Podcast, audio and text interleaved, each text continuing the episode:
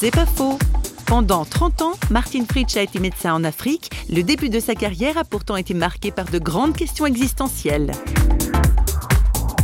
J'ai 18 ans à l'époque et j'ai l'occasion de côtoyer la mort et la vie dans un espace de temps euh, très limité. Et là, je suis profondément ébranlée.